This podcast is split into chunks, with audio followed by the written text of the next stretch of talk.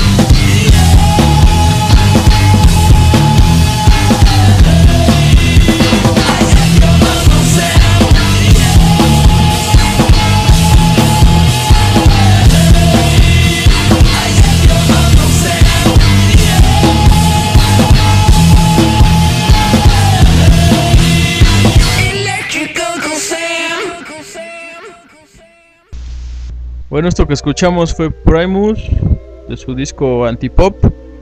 Por ahí, si no mal recuerdo, dos o tres canciones están producidas por el mismísimo Tom Morello. Y creo que de hecho él toca en esta. Si no mal recuerdo. A ver, póntela de nuevo para ver si escucha. Simón, si hay algo que es antipop, esos son Primus, me cae. Y pues al Les Claypool, la neta, yo sí le tengo un chorro de respeto. Que aunque tiene un chorro de bandas que ni he escuchado, pero sí le sabe a lo suyo. Es muy chingón el Claypool. Sí, de hecho él audicionó para cuando se murió este el bajista de Metallica, audicionó para para estar eh, Cliff Burton, eh, audicionó para entrar a Metallica, de seguro te está dejando los pelos James Hetfield, pero bueno, el punto es que este se fue el último disco de Primus. La verdad los extrañamos porque es difícil encontrar una combinación de funk y de cosas muy locas que trae en la cabeza nuestro amigo Les Claypool. Bueno, lo siguiente es At the Driving de Relation of Command y la rola se llama Arcasena.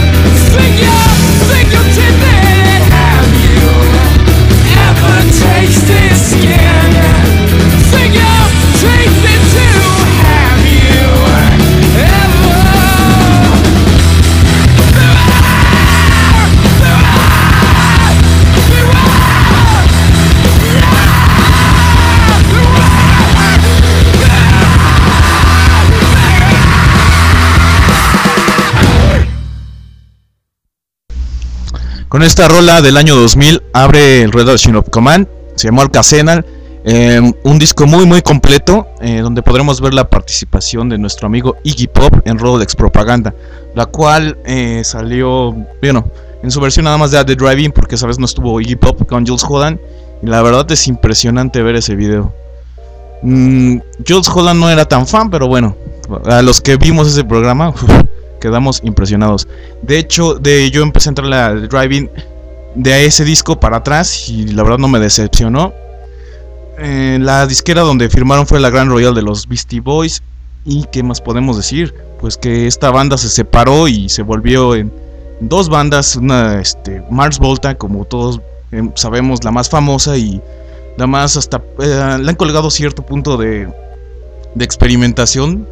Han sido demasiado atascados a comparación de la contraparte que ha sido Sparta. Sparta es muchísimo más sencillo, siguió el camino de The Driving, pero aún así los dos tienen lo suyo. Es, es como injusto compararlos, la verdad.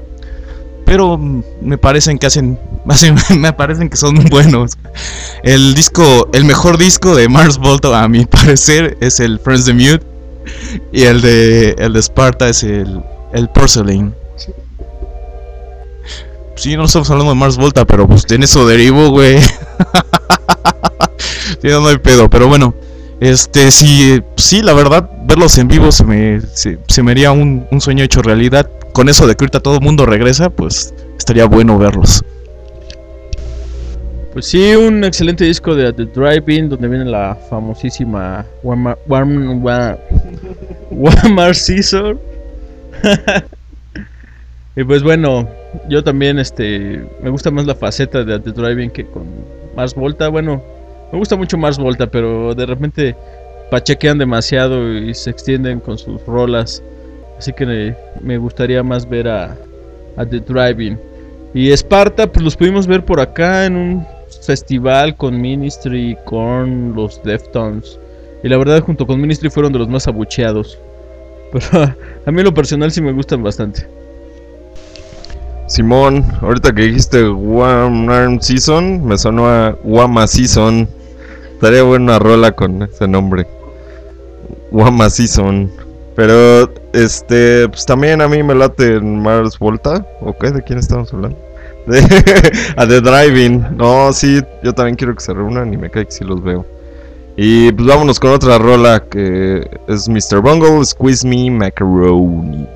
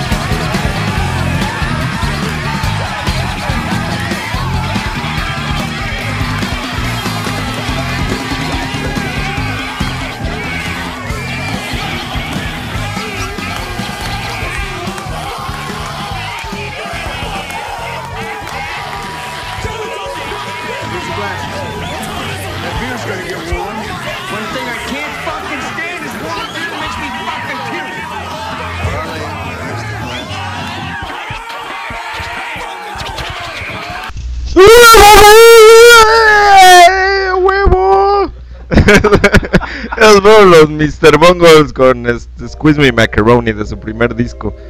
En ese disco cantaba Mike Patton y en todos los de Mr. Bongos, ¿no?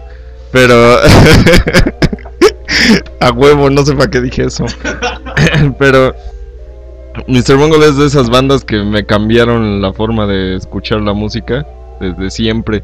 Eh, la neta me encanta Fate No More y me encanta todos los otros proyectos, pero Mr. Bungle es así como que otro pedo. La verdad es también hablando de grupo de reunión de grupos, yo apoyo totalmente la reunión de Mr. Bungle. Ya sí si tocan en, si tocan en China me vale madre y a ver cómo le hago y voy. Esos güey sí los veo.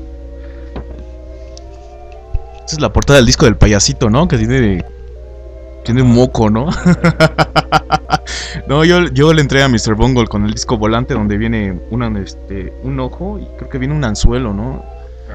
Me acuerdo mucho porque ahí, ahí colabora Jorn Zorn. Y en verdad sí, sí, es un grupo extraño, la verdad. Cuando, cuando le entras, te cambia la perspectiva porque eh, los tiempos, la, la métrica de sus, de sus canciones son, son muy diferentes a lo que estamos acostumbrados. Sí, igualmente que, que mi compañero los iría a ver. Aunque prefiero Fate No More. A mí, a mí sí me gusta más Fate No More. Sí, Mr. Bongo, la banda, pues la banda original de Mike Patton, ¿no? Después de ella ya se lo jalaron para Fate No More, pero pues yo creo que él mismo eh, considera esta banda como la primordial en su carrera, aunque el- la que lo llevó a la fama fue Fate No More. Y pues una banda bien loca que mezcla ritmos desde ska, funk y cosas bien extrañas, junto combinado con la voz tan característica de Mike Patton, pues está bien chido, ¿no? Y pues para seguir con esto vamos a escuchar algo de los Queens of the Stone Age. La canción se llama Feel Good Hit in the Summer. Venga.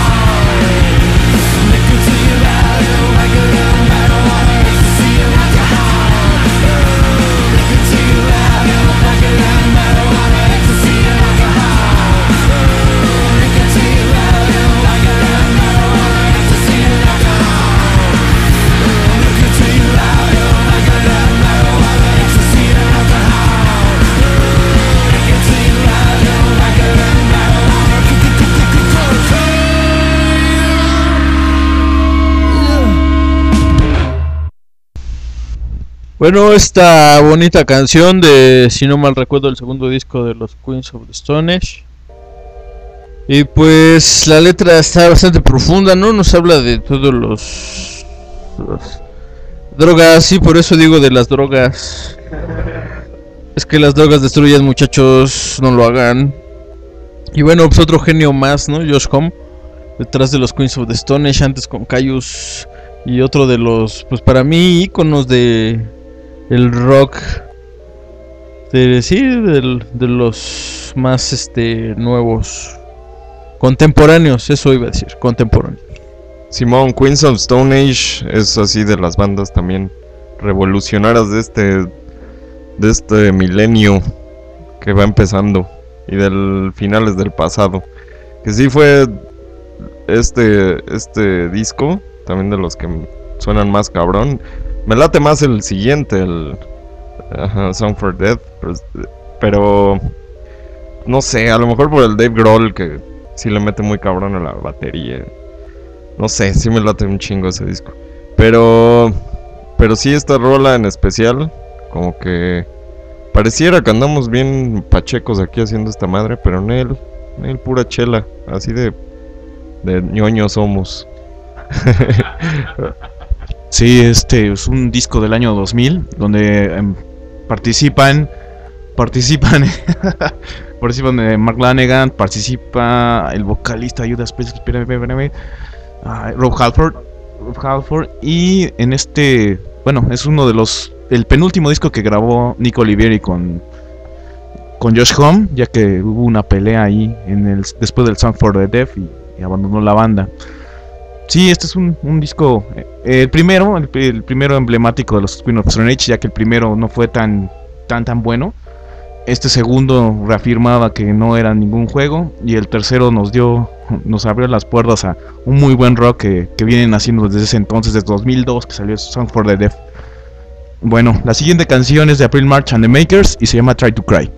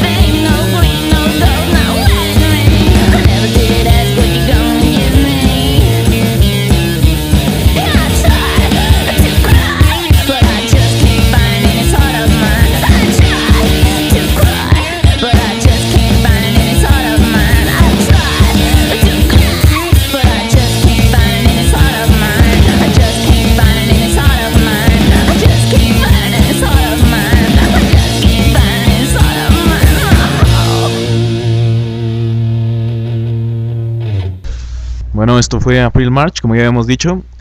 Eh, otro, en otro momento hablaré de April March and the Makers. Más que nada quiero, quiero eh, decir dónde lo había sacado este disco. Lo saqué de un blog que por mala suerte ya pasó a mejor vida, el blog del shock. lo acaban de mandar a la, a la, a la goma. El blog del shock ya, ya no existe y nos, nos, está, nos proveía de demasiada música y demasiado experimental, la verdad. Estaba Hela, estaban discos, bueno, discos de surf, de garage. Era música no muy, no muy comercial y la verdad nos lo quitaron vilmente. Pues, no, aún no. ah, es como diría el, el joven Agave, no es posible. Si fuera Luis Miguel o alguna cosa de esas, pues sí, porque les quitan din- este dinero, pero en este caso es para compartir música y es una es una pena, la verdad que gente tan cerrada luego quite quite este tipo de blogs donde nada más la única el único afán es compartir música que, que no no se ve todos los días. En fin, tendremos, tendremos ya tendremos otro espacio, ya tendremos donde llorar. Se te olvidó decir que trabajas en Sony. Pero sí, ah, yo no conocía a esta monita. Se escucha bastante chidito y habrá que darle una, una vuelta a, a su música. Y busqué mal por lo del blog del shock porque la verdad sí está bien chido. De ahí yo bajé el, el de su con Mike Patton, entre otros muchos, ¿no? Yo lo que digo es que deberían comprar discos, no sean culeros. Apoyen al, al artista, no mamen. Pues es que luego por eso se, se acaban las disqueras, se va a acabar el- la música, la verdad. Yo, se queda sin trabajo el Monkey, pues qué va a pasar. No mames. Yo apoyo a Metallica por eso nomás. Pinche, pinche Napster es el diablo. no, April March, yo la verdad nada más conocí una rola que viene en el disco de, en el soundtrack de Dead Proof, de la película de Tarantino. Y está bien chida. Es con, con esa sierra la película, está muy chingona. Y vean la película, escuchen la rola. Y vean todas las de Tarantino. Si no la han visto, bien güeyes, la neta. Se pasan de pendejos. O sea, la neta, o sea, si están escuchando esto y no han visto las películas de Tarantino, se pasan de pendejos. O sea, sí les miento la madre, la neta. O sea, no, no es por nada, pero sí, es, hasta ganas de llorar me dan. Vamos a escuchar a los Thunderbolt Pilots, se llama. Down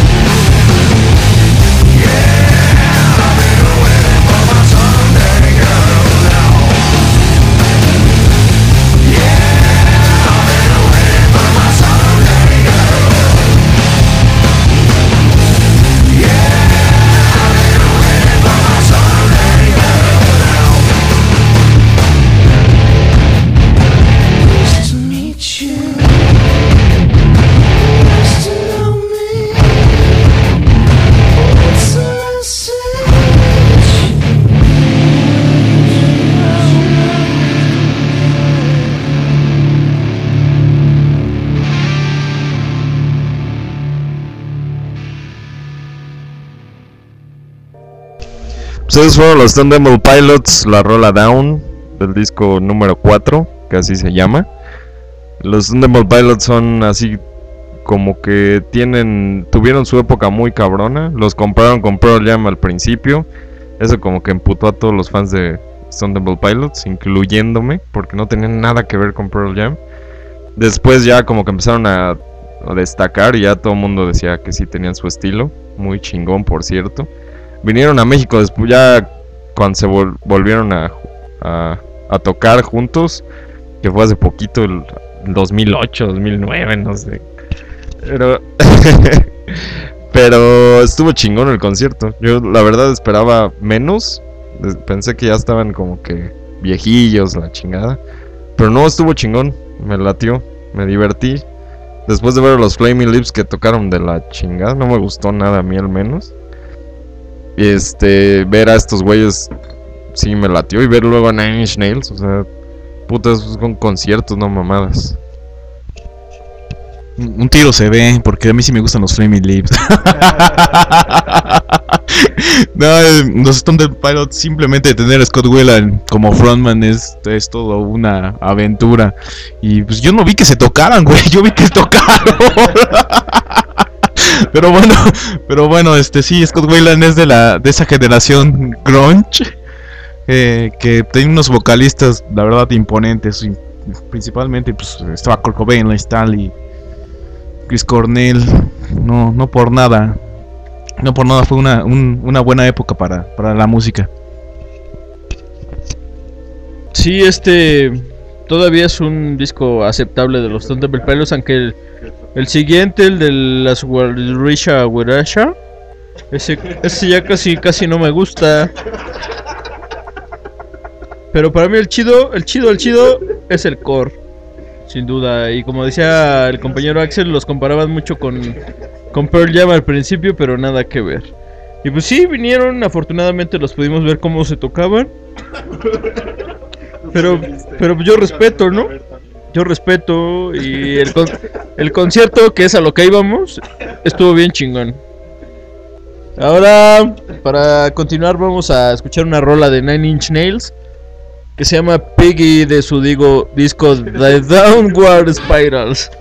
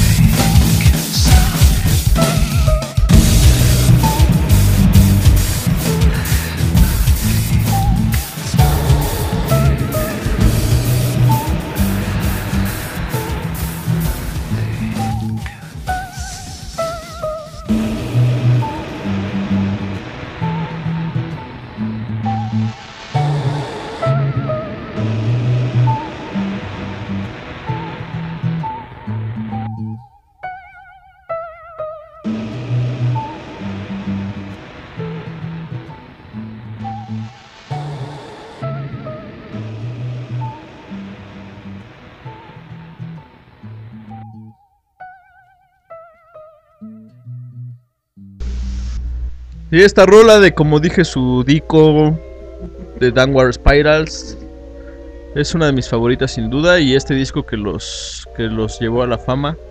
Ahora aparentemente Trent Reznor ya tiene planes de terminar con Nine Inch Nails, pero por ahí sigue regalando conciertos y videos todo en super alta definición para que los bajen. A ver, espérenme.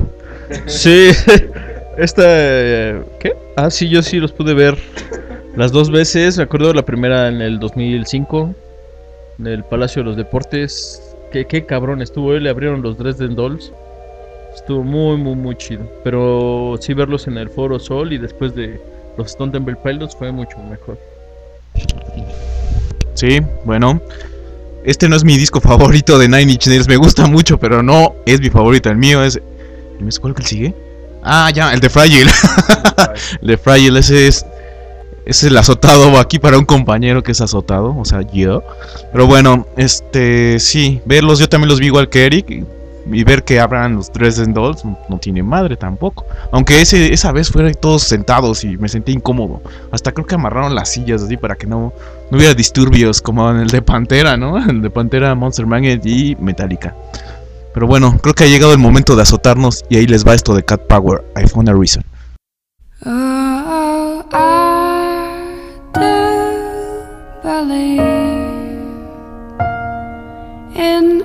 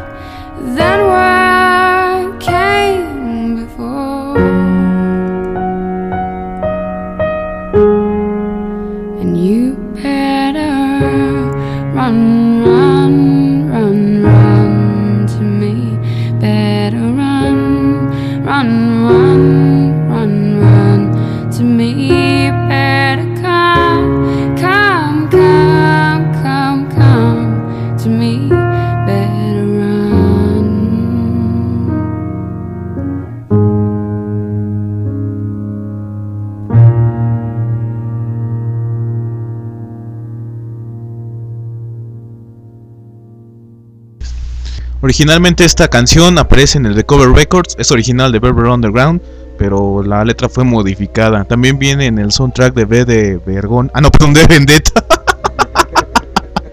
es cuando el señor, el señor de la carita, bueno, B, está bailando con Natalie Portman acá. Pues acá bien romántico. bien acá, pero bueno, se la dedicaría a alguien, pero no, se la dedico a todas las mujeres que han estado, bueno, que me han querido. Yo sí soy soltero. También a los que no te han querido, pues qué. ¿Por qué no? Qué bonito, eh. Otra, otra vez. Otra vez, la verdad que la verdad es que qué bonito, eh. Qué bonito, qué bonita, qué bonita música nos pones, güey. Sí, este, yo no pude ver a Cat, Go- Pat- Cat, Cat Power las dos veces que ha venido como este cabrón. Pero la verdad es que la primera vez sí tenía ganas de verla. Pero después ya no fui a verla y después ya no la vi. Y ya. Sí, a huevo el filósofo Everick hablando, por supuesto, hay que ponerle atención. no, Cat Power también no, no le ha entrado mucho, la neta. Sí, es como para cuando uno anda deprimido, siento, como para cuando uno anda ahí como que la vieja le quedó mal o algún pedacillo. Pero como uno es feliz y contento toda la vida, pues no, no necesita eso. uno cuando siente deprimido escucha a Leonard Cohen, por ejemplo, Waiting for a Miracle.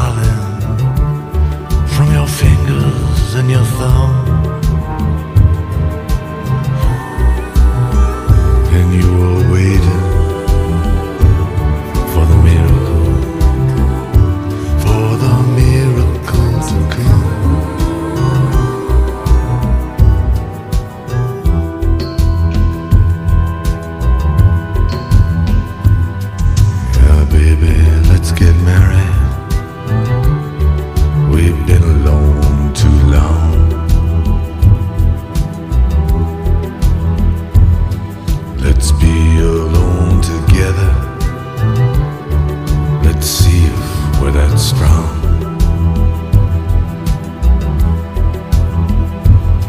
Yeah, let's do something crazy, something absolutely wrong.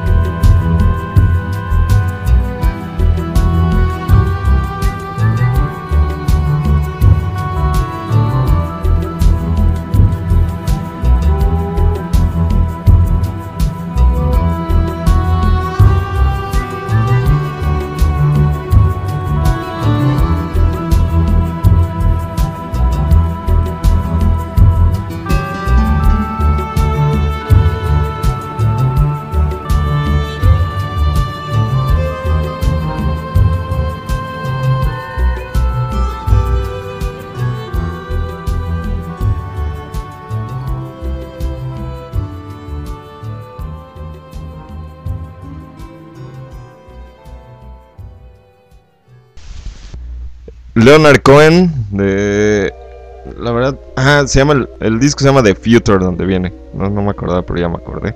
Y el pero también la, la podemos escuchar en el soundtrack de Natural Born, Born Killers. Otra película que tienen que ver. Ya, ya no les voy a mentar la madre, pero la tienen que ver. Y del 2000 también. No, no sé ni de qué año es. sí, sí es mucho antes. Pero pues como estamos ahorita en el 2000, nos sentimos en el 2000, así de jóvenes.